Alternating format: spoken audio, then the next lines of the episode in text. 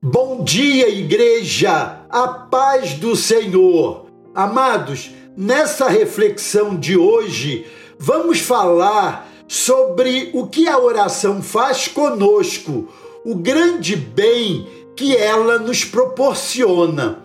Ao entrarmos no mês de julho, vamos dedicar as nossas mensagens levando-nos à gratidão por mais um aniversário de nossa igreja. Afinal, no dia 10 de julho, vamos completar o nosso jubileu de Oliveira, 34 anos da nossa Igreja Evangélica Congregacional do Primeiro Amor, a nossa tão querida IECPA. Para nossa mensagem de hoje, convido você a ler comigo o Salmo 3, verso 3, que nos diz assim: De manhã, Senhor, ouves a minha voz, de manhã te apresento a minha oração e fico esperando. Amados, quanto bem nos faz orar ao nosso Deus. Orar ao Deus eterno nos acalma. A oração nos traz de volta a certeza quando estamos confusos. Orar nos traz respostas de Deus, mesmo que aparentemente ele nada nos fale. A oração nos prepara para enfrentar o dia ou passar a noite, certos de que nos encontramos seguros. Orar talvez não cesse a aflição, mas impede que nos abale.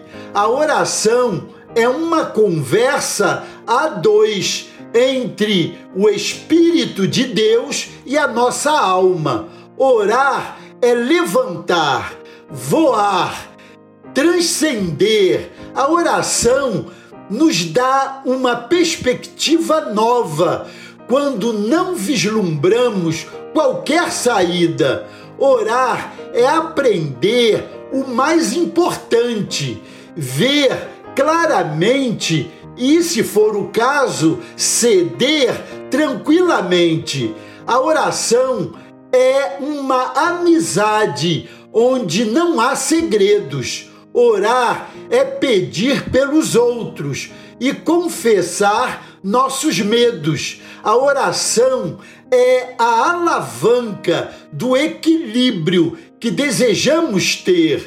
A oração é entregar nossa vida ao Deus eterno, para que a ansiedade não seja o nosso estilo de ser a oração não impossibilita que a tentação nos venha, mas nos ajuda a perceber que há outro modo de viver.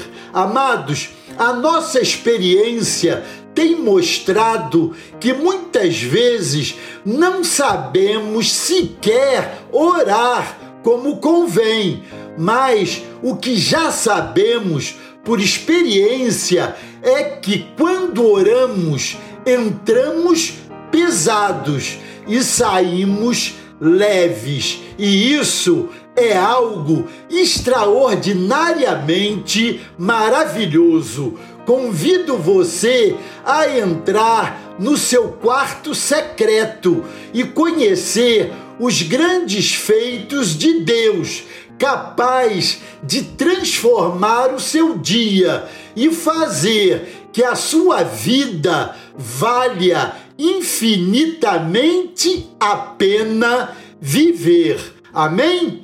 Glória a Deus. Deus os abençoe.